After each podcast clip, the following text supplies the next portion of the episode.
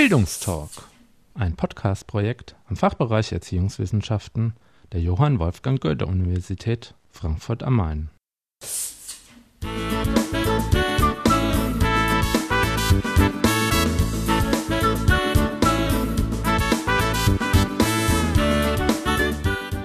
Hallo und herzlich willkommen.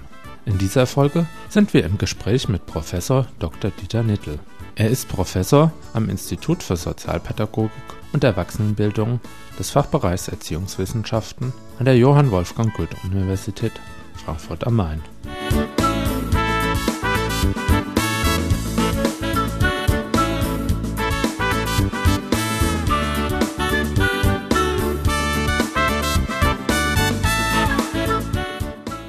Herr Nittel, seit wann setzen Sie denn neue Medien in der Lehre ein? Ja, ich setze neue Medien seit 2002, 2003 ein. Mein erstes Seminar war Chancen und Risiken des E-Learning. Und diese Veranstaltung haben wir flankiert eben durch eine Lernplattform. Das war WebCT.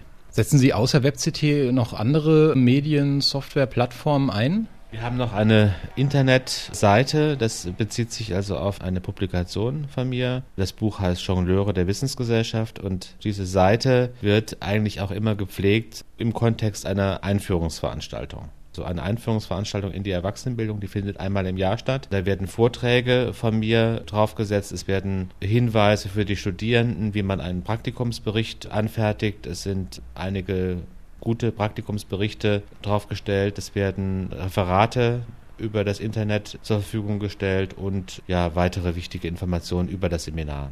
Und welches Ziel verfolgen Sie mit der Forschungswerkstatt Online? Ja, Forschungswerkstatt Online ist eine Dienstleistung, also für diejenigen, die also mit mir zusammenarbeiten, vor allen Dingen im Bereich der Forschung also die Forschungswerkstatt ist der Ort, wo quasi die Dissertationen und Diplomarbeiten qualitativer Art betreut werden. Und die Forschungswerkstatt Online hat die Aufgabe, also alle Dienstleistungen, alle Service-Support-Strukturen, die mit so einer doch recht aufwendigen Seminargestaltung verbunden sind, zu bündeln. Also die Adressensverwaltung, die Textverwaltung. Es gibt verschiedene Arten von Archiven, also wo bisherige Dissertationen vollständig reingestellt werden. Es gibt Kommunikationsmöglichkeiten, also auch für die ehemaligen. Es gibt die Möglichkeit, also auch virtuelle Forschungswerkstätten, also auch von zu Hause aus zu organisieren, was wir bisher nur sehr wenig gemacht haben. Und es gibt die Möglichkeit, dass eben auch noch weitere Orte, wo Qualifikationsarbeiten entstehen, sich da quasi einklinken. Das ist eine Kooperation also auch mit der Soziologie. Und welche Vorteile bietet Ihrer Meinung nach eine solche webbasierte Forschungswerkstatt? Ein großer Vorteil ist, dass alle relativ unproblematisch an die Daten herankommen. Also für jede Sitzung gibt es einen Link. Ja, also man kann sich die Interviews, die dann notwendig sind für die Vorbereitung, über das Netz selbst also auch besorgen, hochladen, ausdrucken. Des Weiteren ist ein großer Vorteil, dass wir auf den Semesterapparat völlig verzichten können. Wir haben ja sonst immer diese Semesterapparate, die in der Bibliothek lagern und diese Semesterapparate haben das Problem der Pflege. Und man kann eben nur einen begrenzten Teil, also von Texten, dort hineinstellen. Also man kann ja nicht unendlich viele DIN A4 Aktenordner dahinstellen. Und wir haben jetzt mittlerweile in der Forschungswerkstatt schon einen sehr, sehr großen Korpus an Texten. Also zur Interviewführung, zu Gruppendiskussionen, Dokumentenanalyse und so weiter. Diese Texte sind sozusagen obligatorisch und es kann sich kein Student mehr rausreden, dass er sagt, also diesen Text habe ich nicht gelesen, weil er nicht im Semesterapparat zur Verfügung stand, sondern weil er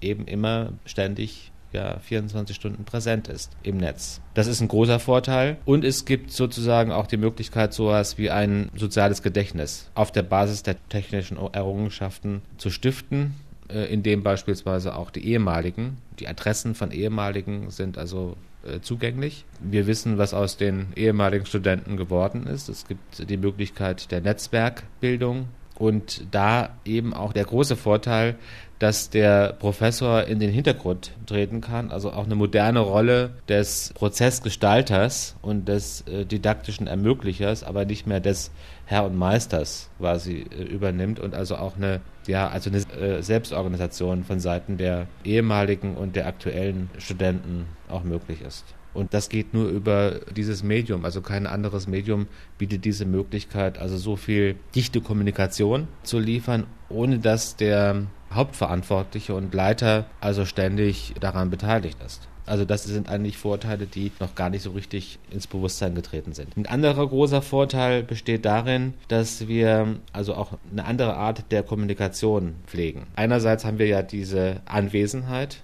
alle zwei Wochen, Mittwoch, drei Stunden.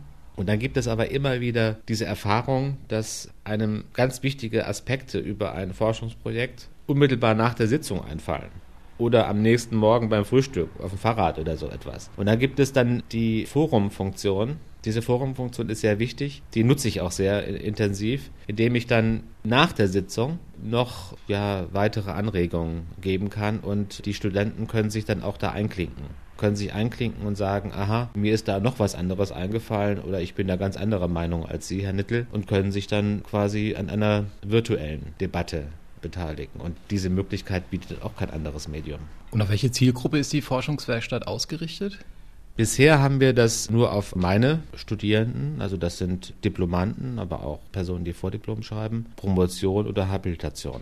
Also das gesamte Spektrum an, an, Qualifikationsarbeiten, von der Habilitation bis zum Vordiplom. Und ich organisiere noch eine zweite Forschungswerkstatt, die ohne dieses technische Supportsystem funktioniert. Und diese Forschungswerkstatt von der Frau Siebert-Kölle soll jetzt auch langsam integriert werden. Das ist der nächste Schritt. Und der übernächste Schritt besteht darin, dass wir die Ergebnisse und die Erfahrungen, die wir gesammelt haben, Frau Apitsch quasi mitteilen, weil sie an einem ähnlichen Projekt arbeitet, wo es um die internationale Vernetzung von qualitativer Forschung geht.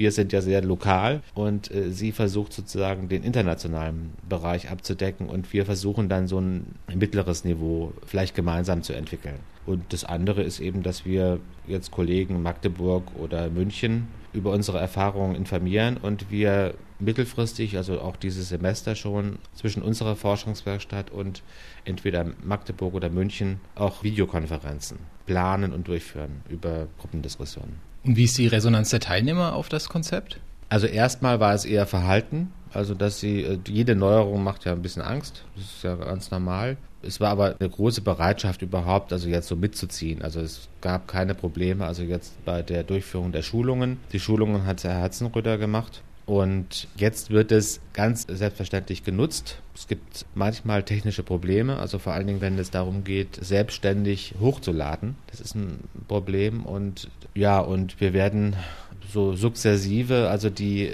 die Möglichkeiten, also dieses technischen Mediums also auch erweitern mit der Einführung von WebCT 6 natürlich, also da, da, gibt es ja noch mehr Möglichkeiten. Und da sind in der nächsten Zeit auch Schulungen noch geplant. Also vor allen Dingen, es geht um solche scheinbar einfachen Dinge wie Hochladen und die Dateien sozusagen für die eigene Arbeit ja, funktional gestalten. Das ist ein Problem.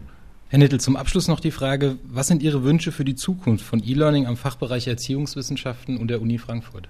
Also meine Wünsche sind, dass Supportstrukturen, die ja in der Regel auf Projektbasis basieren, dass die verstetigt werden. Also dass man nicht immer damit rechnen muss, dass die Impulse, die gesetzt werden, dann eben wieder verpuffen, weil das Personal halt wechselt, sondern dass es eben Experten, also eine neue Art von Mitarbeiter quasi auch eingestellt äh, wird und dass eben die doch sehr gut funktionierende Supportstruktur auf Dauer gestellt wird. Das ist eigentlich alles. Ja, vielen Dank für das Gespräch.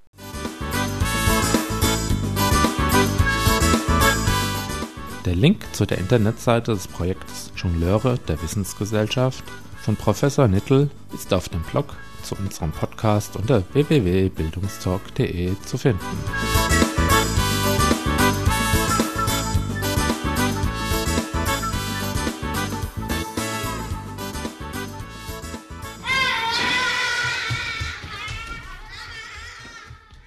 Dies war der Bildungstalk, ein Podcast-Projekt im Fachbereich Erziehungswissenschaften der Johann Wolfgang Goethe Universität Frankfurt am Main.